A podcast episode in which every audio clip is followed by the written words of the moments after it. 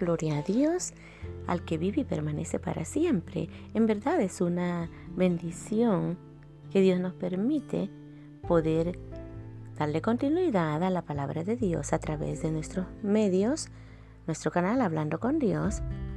Ah, ahora quiero dirigirme a ustedes a través de un tema que se titula Expiación pagada por el arca. Lo encontramos en 1 Samuel capítulo 6 versículo 3. Dice su palabra honrando al Padre, al Hijo y al Espíritu Santo de Dios. Ellos dijeron, si enviáis el arca del Dios de Israel, no la envíes vacía, sino pagadle la expiación. Entonces seréis sanos y conoceréis por qué no se apartó de vosotros su mano. Bueno, principalmente nosotros como hijos de Dios sabemos que el tema de la expiación desde el Antiguo Testamento, nosotros ah, entendemos que la expiación principalmente se daba a través de ah, sacrificios que era derramada la sangre de un cordero para poder llevarse toda culpa. Pero en este apartado de la palabra dice, se está refiriendo que los filisteos estaban devolviendo el arca, pero les estaban dando la recomendación a ellos que si enviaban el arca de Dios de Israel, que no la enviaran vacía, sino que, que pagaran la expiación. Una de las cosas que nosotros entendemos que a través de ellos haber retenido el arca, había una consecuencia, porque el arca en el tiempo del Antiguo Testamento era la representación de la presencia de Dios y el que tocaba el arca o el que ah, estaba expuesto al arca ah, traía una tremenda consecuencia que algunos no resistían y eran muertos en el momento.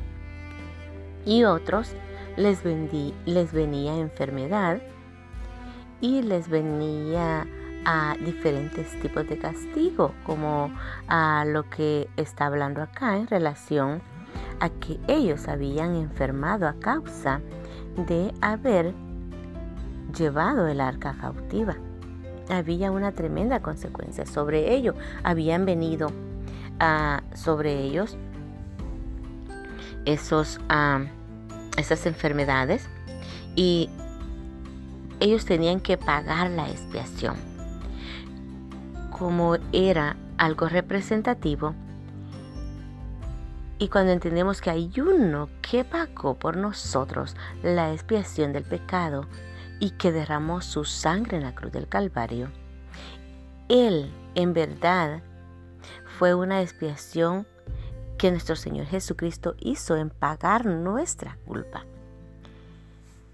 Pero acá los filisteos tenían que pagar la culpa porque como concepto entendemos nosotros que expiación significa a como pagar para que se libere una culpa. Y estos, ah, este pueblo filisteo se sentía culpable de lo que ellos habían hecho, dice en el versículo 4, y ellos dijeron, ¿y qué será la expiación que le pagaremos? Ellos respondieron, conforme al número los, de los príncipes de, de los filisteos, cinco tumores de oro y cinco ratones de oro, porque una misma plaga ha afligido a todos vosotros y a vuestros príncipes.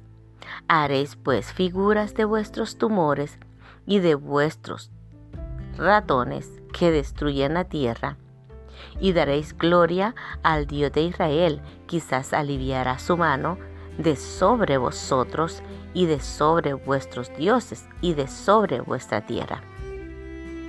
Si podemos ver la consecuencia que había venido sobre ellos eran tumores y era también que habían venido, venido una plaga sobre lo que es la tierra que venía a destruir también lo que es el cultivo.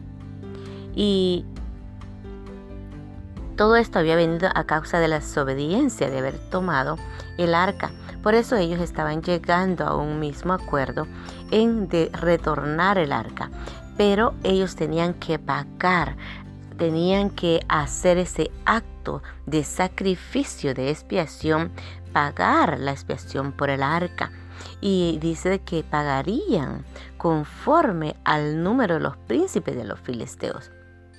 Estaban ofreciendo cinco tumores de oro y cinco ratones de oro, porque una misma plaga ha afligido a todos vosotros y a vuestros príncipes. Entonces creo que ellos entendían y estaba, sigue diciendo la palabra, porque endurecéis vuestro corazón como los egipcios y Faraón endurecieron su corazón después que los había tratado así. No los dejaron ir y se fue.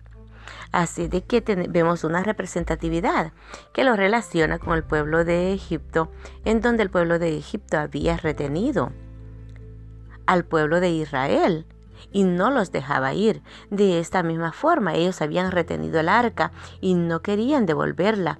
Pero, como era que se veían amenazados por la consecuencia, porque el tomar el arca no era cualquier cosa y ya había habido una consecuencia, ellos tenían que pagar, tenían que ah, dar algo en restitución para poder uh, que fueran sanados a través de la expiación. Y quiero dejarte esa última palabra, que nuestra expiación, nuestro Señor Jesucristo es suficiente para traer sanidad, para traer a esa completa sanidad sobre vuestro cuerpo y sobre la tierra. Yo clamo que la sangre del Cordero que quita todo pecado del mundo es suficiente para sanar y llevarse toda pandemia, para dejarnos libre, pero es ahí donde Dios quiere que la tierra, el pueblo, el mundo entero se arrepienta de todo aquello malo o del pecado que hayamos cometido delante de los ojos de Dios, porque Él es fiel y justo para perdonar.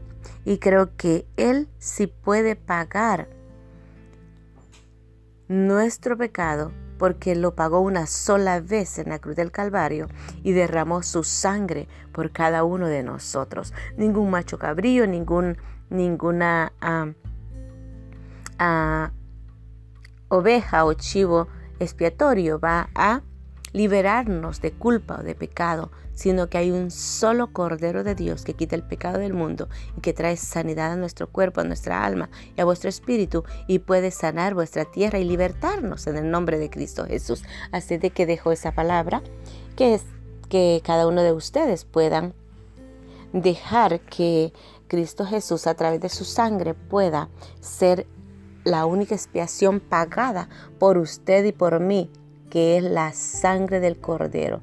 Tiene un solo valor, tiene un solo precio, que es la sangre del cordero que quita el pecado del mundo. Así es de que, amada audiencia, toma en cuenta que hay uno que vino a derramar su sangre para traerte sanidad, para traerte libertad y sobre todo para darte salvación y darte vida eterna. En el nombre de Cristo Jesús se te bendice y hasta la próxima.